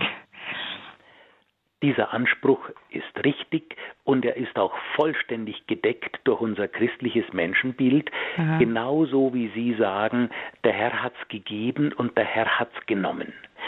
Dass man einen solchen Satz hineinschreibt, das hat sich in der Diskussion heute Abend ja auch schon gezeigt, dass die Medizin heute in der Lage ist, lebensverlängernde Maßnahmen in einem Umfang zu präsentieren, dass Menschen das kaum mehr ertragen können. Und deshalb besteht für Menschen tatsächlich die Anordnung eines Therapieverzichts, wo sie unter bestimmten Umständen äh, diese medizinische oder jene nicht haben wollen. Das ist ethisch einwandfrei und es ist wichtig, genau festzulegen, was man möchte. Und Sie bedenken auch, äh, dass äh, möglicherweise in der Betreuungsvollmacht, die Sie ja mit unterzeichnen, jemand da ist und in Ihrem Sinne vielleicht auch spricht, wenn Sie es nicht können. Ja, das verstehe ich ganz sehr gut. Mir ging es jetzt gerade eben um das Christliche. Und ich meine, ich bin auch sehr für diese Schmerzlinderung und diese ganzen Dinge, auf jeden Fall Palliativmedizin. Nur wie gesagt, dieser Satz hat mich halt gestört, weil ich dachte, man macht da etwas, was also nicht dem Christlichen entspricht. Das war es eigentlich. Aber das hat mir jetzt sehr geholfen, dass Sie das so deutlich gesagt haben. Recht vielen Dank. Ich danke Ihnen. Danke Ihnen. Ja, danke. Bitte. Alles Gute und danke ebenfalls. Bitte. Ja, wer noch möchte, Sie haben noch die Möglichkeit, sich hier einzumischen mit Ihren Fragen. Ja, auch selber Anwalt zu werden für eine Kultur des Lebens. Auch das kam hier zur Sprache, dass wir da alle aufgefordert sind, dass wir auch Interesse haben an diesen Themen, dass wir nicht nur uns vielleicht ja, ich sage mal, im eigenen Bau verkriechen, weil uns das alles überfordert oder weil wir denken, um Gottes Willen, was ist da eigentlich im Gange? In so einer Welt möchte ich vielleicht gar nicht leben. Nein, wir haben da vielleicht auch schon auch noch ein Mitspracherecht und ähm, ja, immerhin machen Sie Mut, Herr Weihbischof Dr. Losinger, vertreten ja auch eine positiven, einen positive ja, Haltung diesen Themen gegenüber, dass der Damm noch nicht gebrochen ist. In diesem Sinne rufen Sie also jetzt auch noch an. Greifen Sie zum Hörer, greifen Sie zur Gelegenheit oder nehmen Sie die Gelegenheit wahr unter der 089517008008. Ja, da geht es gleich weiter. Dr. Winkelmann aus München hat das getan und mit dem bin ich auch hier schon direkt verbunden. Ich grüße Sie. Ja, guten Abend. Hier ist der Dr. Gero Winkelmann aus Unterhaching. Ich bin Bereitschaftsarzt und ich wollte mich herzlich bedanken bei allen, bei Radio Horebe und vor allem bei Herrn Weihbischof Losinger folgenden ähm, Wasser muss ich in den Wein gießen. Und zwar gerade die letzte Dame, die 80-Jährige, die gesagt hat äh, oder in, testamentarisch festhält, ich möchte das Recht haben zu sterben. Okay, nur, ich hatte neulich in einem christlichen Altersheim in München den Fall, dass eine 84-jährige demente Frau ähm, Fieber hatte, Pleuritis, sie war nicht sterbend. Sie hat nur hm, Fieber ja, gehabt ja. und so weiter. Und ich musste sie ins Krankenhaus schicken, selbstverständlich. Und dann äh, haben die Angehörigen widersprochen und haben gesagt, die Mama war jetzt lang genug im Krankenhaus, die soll jetzt sterben. Aber sie war nicht sterbend. Ich habe die Polizei gerufen und äh, dieses Testament, Patientenverfügung wurde nicht anerkannt. Und da danke ich jetzt auch noch dem Polizeipräsidenten von München vom Dienst, der das, der die Frau sozusagen zwangsweise in eine Klinik gebracht hatte, weil, lange Rede, kurzer Sinn, es ist nicht so, dass man einfach mal eben so stirbt.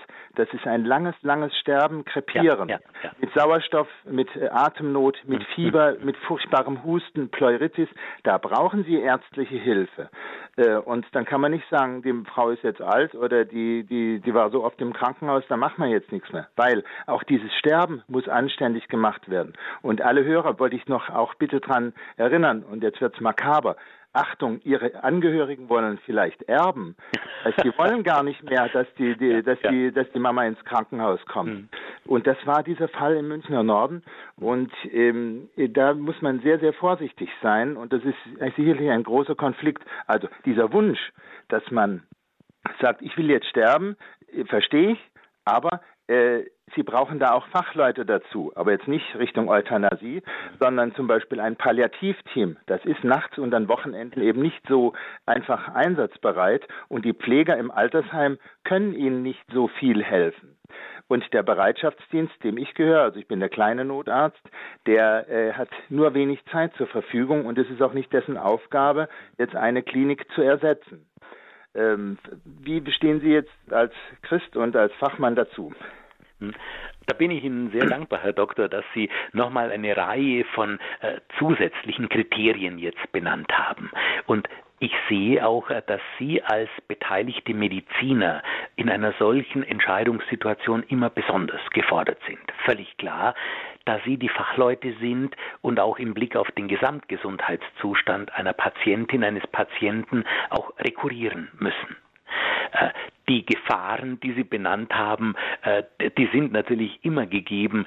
Also dass ein, ein, ein erbberechtigter Neffe äh, auf einmal sich gegen den Willen der, der Großoma entscheidet, das wäre also geradezu kriminell. Ein zweiter Punkt, den ich auch anmerke, Sie werden wahrscheinlich auch in Ihrer Praxis mit äh, solchen äh, Situationen zu tun haben, wo etwa dementielle Situationen gegeben sind oder unter Umständen sonstige psychische Belastungen, sodass man auch hier sagen muss, eine psychische Erkrankung ist eine Krankheit und nicht eine Lage, in der äh, ein Exitus beschlossen werden darf. Und deswegen liegt bei Ihnen, bei den Ärzten, eine ganz wichtige Verantwortung, auch mit der Patientenverfügung eines Menschen richtig umzugehen. Das andere, das würde mich jetzt auch noch interessieren und äh, Sie sagten, also äh, das muss wohl auch richtig äh, so geschehen sein. Selbstverständlich ist eine Patientenverfügung verbindlich, wenn sie legitim verfasst wurde und die darf auch von äh, einem erbberechtigten Neffen nicht außer Kraft gesetzt werden, äh, sodass äh, in diesem Fall äh, das, was Sie veranlasst haben, wohl richtig war. Ja, und zwar, das ist die Schwachstelle. Vielleicht müsste man da mal eine eigene Sendung machen, weil die Patientin hat ja in ihrem äh, äh, verfügt, also wenn es mit mir zu Ende geht, dann keine Krankenhaus mehr und nichts mehr. Aber es muss um zu hey, geholfen zu werden, also nicht um Leben zu verlängern, sondern um die in diesem schrecklichen Leiden mit Fieber, Atemnot, Husten. Die Frau brauchte ein Antibiotikum, die brauchte, ja, die war ja. total exekiert, die brauchte intensiv äh, Maßnahmen, weil die die die Leute sind glücklicherweise zäh. Das heißt, die die würden dann noch zwei, drei Tage leben, so ist es mir in einem anderen Altersheim gegangen, auch im Landkreis. München, dass die Frau dann nachher so lange nicht ins Krankenhaus gekommen war, obwohl sie drei Tage vorher noch auf dem Flur spazieren gegangen ist, äh, dass sie dann gestorben ist. Und das wurde nicht weiter verfolgt. Ich habe sogar eine Anzeige gemacht und da hieß es ja, und das ist jetzt das Schlimme und vielleicht können sich die Hörer und auch Sie alle sich Gedanken machen. Äh, die Frau hat ja unterschrieben, ich will nicht länger leben. Aber das ist die falsche Auslegung. Mhm. Und dieser Polizeipräsident, das wurde mir nachher von dem Polizeibeamten noch telefonisch gesagt, der hat sich berufen auf ein Bundesverfassungsgerichtsurteil. Äh, Eben zu dem Punkt. Die Frau wollte eigentlich nicht mehr leben, aber das hat die jetzt vor zwei, drei Jahren unterschrieben. Aber es mhm. war keine Sterbesituation. Es war eine ja, sehr ja. schlimme medizinische Situationen, die man aber behelfen kann mit ein bisschen Infusion und Antibiotikum. Da, da passieren wahre Wunder. Gell? Mhm. Also zwei ja, Punkte. Dr. Winkelmann, vielen Dank für diese Unterscheidung. Aber jetzt haben wir ja noch drei weitere Hörer. Vielleicht Sie noch ganz kurz dazu. Ja. Aber da müsste man doch eigentlich schon konkret unterscheiden können. Ist es ein Sterbeprozess oder wie Herr Dr. Winkelmann sich jetzt hier ja, wirklich ja. vehement einsetzt dafür, dass es eben kein, noch kein Sterbeprozess ist, der hier einsetzt und deshalb auch eine Hilfe nötig ist und deshalb man auch nicht verfügen kann, dass man dann sterben möchte? Ja, Gott sei Dank gibt es auch äh, in der christlichen Patientenverfügung in der novellierten Auflage auch äh, das sogenannte Präzisierungsmoment. Man muss genau festlegen, in welcher Situation was getan werden sollte. Und hier wird ganz glasklar ausgeschieden, dass eine solche allgemeine Festlegung, die man dann so interpretieren könnte und die auch als Tötung äh, interpretiert werden müsste, möglich ist. Ich denke, dass durch das Verwaltungsgerichtsurteil von Leipzig hier schon äh, etwas vorgebaut ist. Und ein zweiter Punkt, den ich nur nebenbei erwähne, man muss die Medizin heute wirklich sehr loben, dass im Bereich der Schmerzmedizin, der Schmerztherapie, also der Palliativversorgung auch äh, durchaus bedeutende Fortschritte gemacht worden sind, so dass etwa Frank Ulrich Montgomery sagt, äh, bei Menschen, die zu äh, einer Beendigung ihres Lebens entschlossen sind, äh, treten 95 Prozent von diesem Wunsch zurück, wenn ihnen eine glaubwürdige Zusage einer Schmerzversorgung dieses neuen Standards gemacht werden kann. Ja, vielen Dank, Herr Dr. Winkelmann. Alles Gute nach München. Und die weiteren drei Hörer, die wir jetzt hier noch haben, die ich auch gerne in der Sendung berücksichtigen möchte, dürfte ich vielleicht bitten, dass äh, Sie sich ein bisschen kurz fassen, dass jeder noch ähm, Gehör findet. Und die erste ist die Frau Jansen, mit der ich verbunden bin. Grüß Gott. Grüß Gott. Ich bin schon fast nach dem letzten Bericht, weiß ich schon, wo es lang geht. Ähm, wir haben einen Fall, da ist eine 82-Jährige, die ist in, eine, in einer geschlossenen Demenz, die ist mehrfach gefallen und hatte eine große Beule am Kopf und da ist sie vom, von dem Pflegedienst eingeliefert worden zum äh, Prüfen, ob da Blut ist im Gehirn. Und dann hat der Arzt die Tochter gefragt, ähm, ob sie ähm, ähm, äh, also, äh, nicht länger leben wollte oder keine Lebensverlängerungsmaßnahmen haben wollte, so ist richtig. Und ähm, ich finde das ein bisschen heftig. Ich meine, wenn der Mensch kann zwar Demenz sein, aber wenn dann nur ein Blutgerinnsel ist, die, die Folge wäre, hat der Arzt gesagt, sie würde sterben. Ne? Ähm, danach zu fragen, ich denke mal, das hat mit der Demenz nichts zu tun und der Arzt hätte sie behandeln müssen. Ist das richtig? Also ich kenne jetzt diesen speziellen Fall nicht. Äh, man muss äh, bei einer solchen medizinischen Diagnose wirklich vorsichtig sein, egal welcher Arzt das ist, und auch entsprechend dem hippokratischen Eid und dem ärztlichen Ethos selbstverständlich pro-life, also für das Überleben einer Patientin äh, eintreten der hatte die Untersuchung noch nicht begonnen, ne? Hm. Und mhm. hat gefragt, wenn wir ein Blutgrinsel feststellen, sollen wir operieren oder hat, hat die, will die Lebensverlängerung eine Maßnahme haben oder nicht? Ne? Dann kam natürlich die Frage, was geschieht, wenn nicht? Ja, dann stirbt sie, ne? Also bevor der die Untersuchung gemacht hat, hat er das schon gefragt. Und das finde ich ein bisschen heftig. Mhm. Also üblicherweise ist das ärztliche Ethos ganz klar so ausgerichtet, dass zunächst einmal äh, die Sicherung des Lebens des Patienten im Vordergrund steht. Hätte der also machen müssen. Jansen, mhm. mhm. dass Sie das einbringen, mm, ja, was es für Beispiele gibt, aber eben auch eigentlich die ärztliche Verpflichtung äh, sieht da vielleicht anders aus, so wie Sie auch das sagen. Vielen Dank, alles Gute Ihnen und auf Wiederhören. Wiederhören. Ja, weiter geht's mit Frau Düring aus Ohlsbach. Ich grüße Sie ganz herzlich in der Sendung hier. Ja, grüß Gott. Herr Wahlbischof Losinger, ich äh, möchte zu folgender Situation, mit der ich gerade konfrontiert worden bin, äh, bitten Ihren Rat. Und zwar eine Frau mit äh, einer Schwangerschaft, wo in den Untersuchungen festgestellt wurde, dass das Kind eine so ausgeprägte äh, Behinderung hat, also eine Achondroplasie, dass es wohl nach der Geburt, entweder unmittelbar danach oder eben voraussichtlich dann später sterben würde. Und dann hat man diese Frau so unter Druck gesetzt, dass ich einfach überhaupt, also es ist so eine Schizophrenie, also dass man sozusagen bis zur Geburt äh, eines Kindes das Kind töten darf Und als die Frau eben sagt, ja, warum kann ich das denn nicht trotzdem austragen, ähm, dann der Arzt äh, wohl sehr heftig reagiert hat und gemeint hat, ja, äh, wenn Sie das Kind äh, bekommen, ähm, dann müssen wir alle Maßnahmen ähm, ergreifen, dass das Kind lebt. Und sie sagt ja, und warum darf das dann nicht in meinen Armen sterben?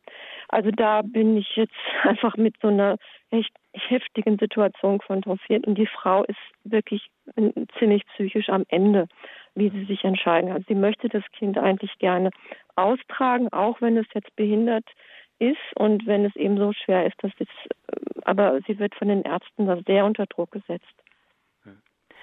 Es gibt äh, in der Medizin eigentlich nur einen Fall, äh, bei dem ein solches ärztliches Eingreifen möglich ist, nämlich wenn das Kind äh, und sein Leben gegen das, äh, die Mutter und ihr Leben steht. Also dieser wirkliche Dilemmafall.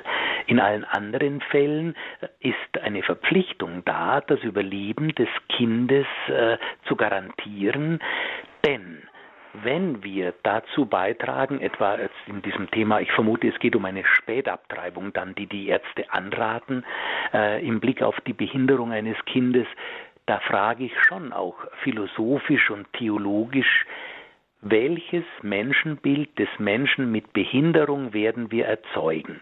Wenn wir sagen, dass die Entdeckung einer genetischen Abweichung dazu führt, dass das Leben eines solchen behinderten Menschen beendet werden kann.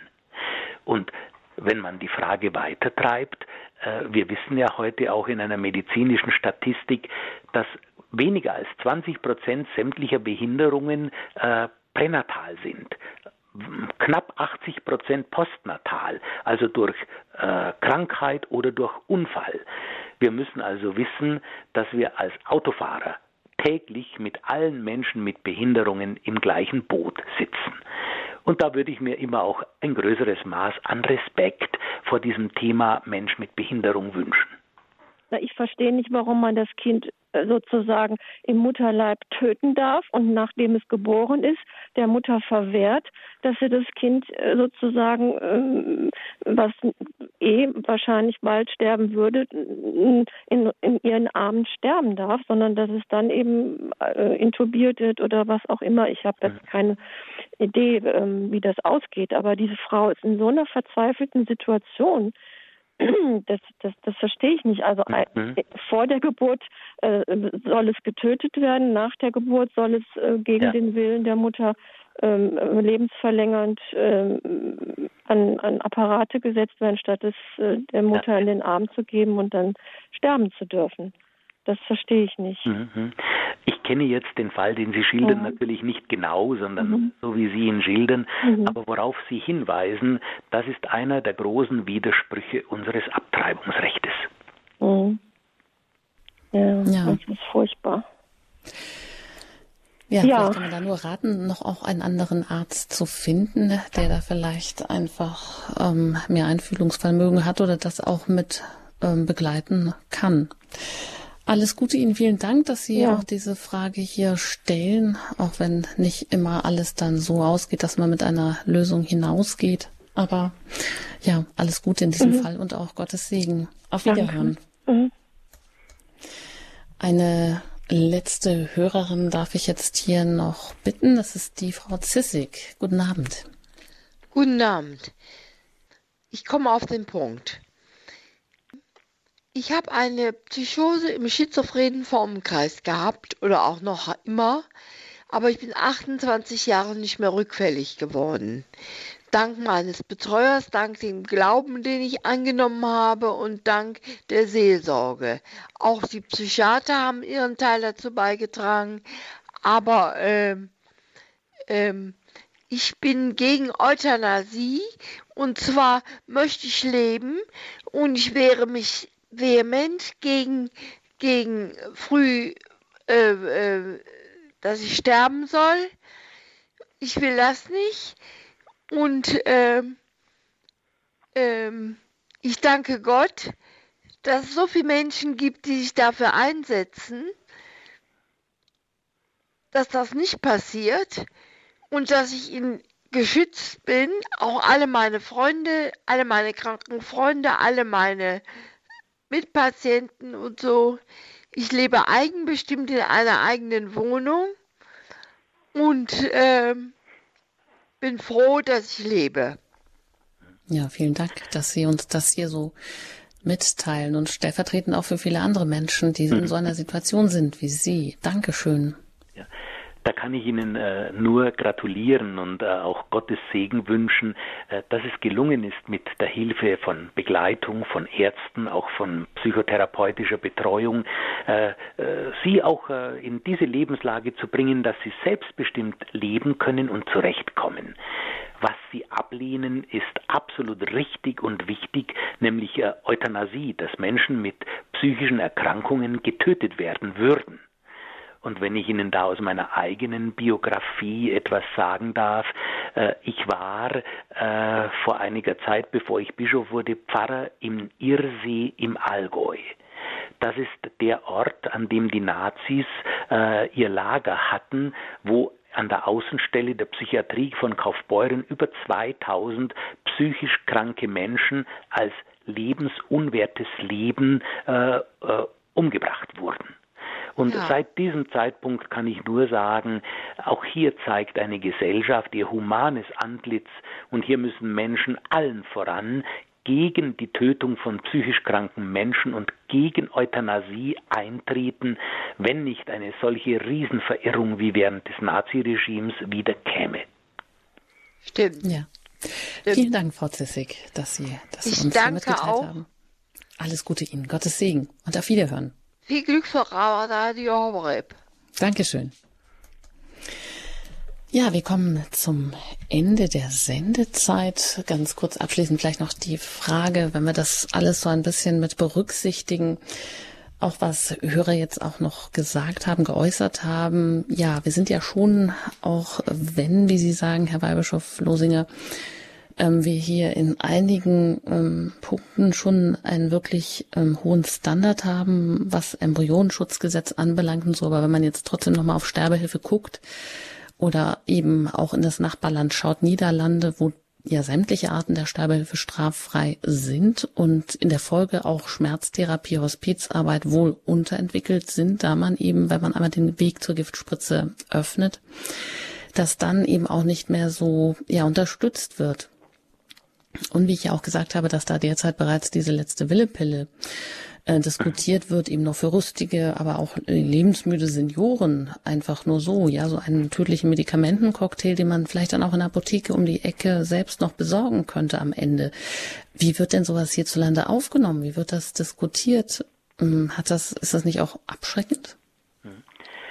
Also ich persönlich spreche so gut wie nie von einem Dammbruch weil ich der Meinung bin, dass auch äh, in der Rechtsordnung und in der Lebenskultur weiter Kreise Mitteleuropas äh, so eine Art schiefe Ebene entstanden ist, wo schleichend der Lebensschutz entwertet wird.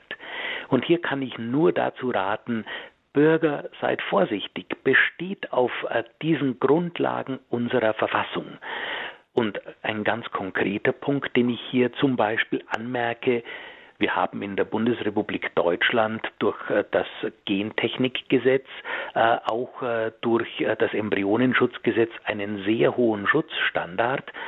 Wenn derzeit etwa angeregt durch die Nationalakademie Leopoldina angeregt wird, wir brauchen ein neues Gentechnikgesetz, wo alle bisherigen Untergesetze zusammengefasst wird dann muss man sehr genau hinschauen, dass nicht im Hintergrund der Gedanke mitregiert, dass der Lebensschutzstandard genau in diesen Bereichen heruntergefahren wird.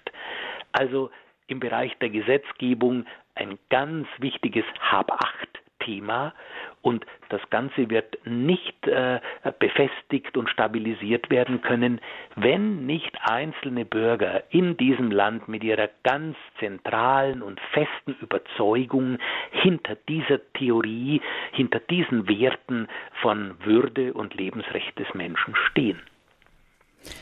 Ja, vielen Dank, Herr Weihbischof Dr. Losinger. Und in diesem Sinne, dass wir da weiterhin auf gutem Weg sind und dass wir uns da auch wirklich ähm, zu Wehr setzen, wenn es oder dass wir uns für eine Kultur des Lebens einsetzen. In diesem Sinne würde ich Sie jetzt eigentlich zum Abschluss auch noch um Ihren bischöflichen Segen bitten. Das äh, tue ich natürlich sehr gerne, äh, zumal ich also auch ein Kompliment an Sie, äh, viele Menschen auch hier in Augsburg immer wieder treffe, die stetig bei Radio Horeb mit dran sind.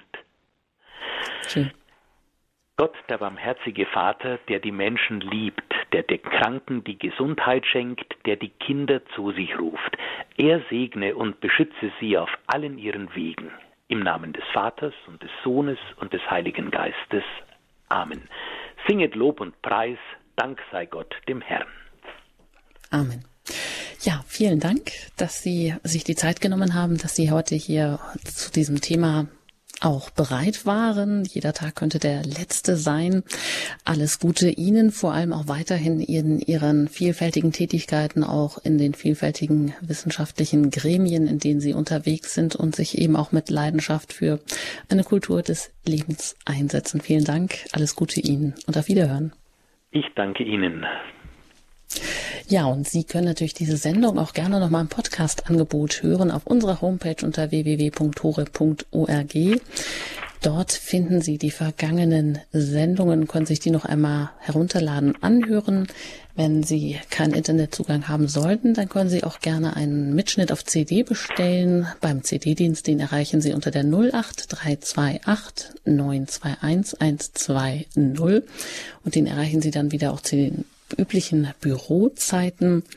Ja, und ich darf mich auch noch mit dem Hinweis verabschieden, dass es nächsten Sonntag in der Standpunktsendung dann um das Thema Edith Stein geht, Patronin Europas, Zeugin für inneren Frieden in lebensfeindlichem Umfeld. Und ich wünsche Ihnen alles Gute. Ich danke Ihnen vor allem fürs Zuhören, fürs Anrufen. Es verabschiedet sich Ihre Anjuta Engert.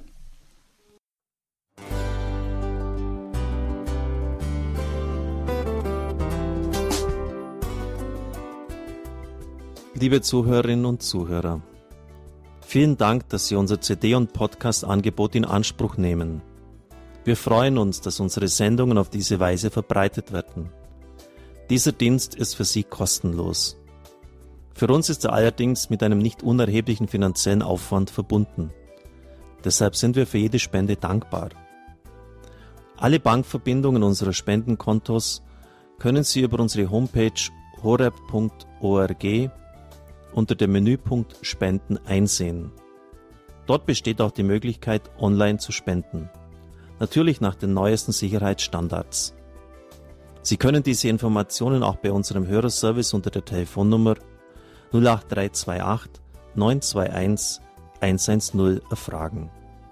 Ich wiederhole die Rufnummer 08328 921 110. Vergelt's Gott für Ihre Unterstützung. Ihr Pfarrer Kocher.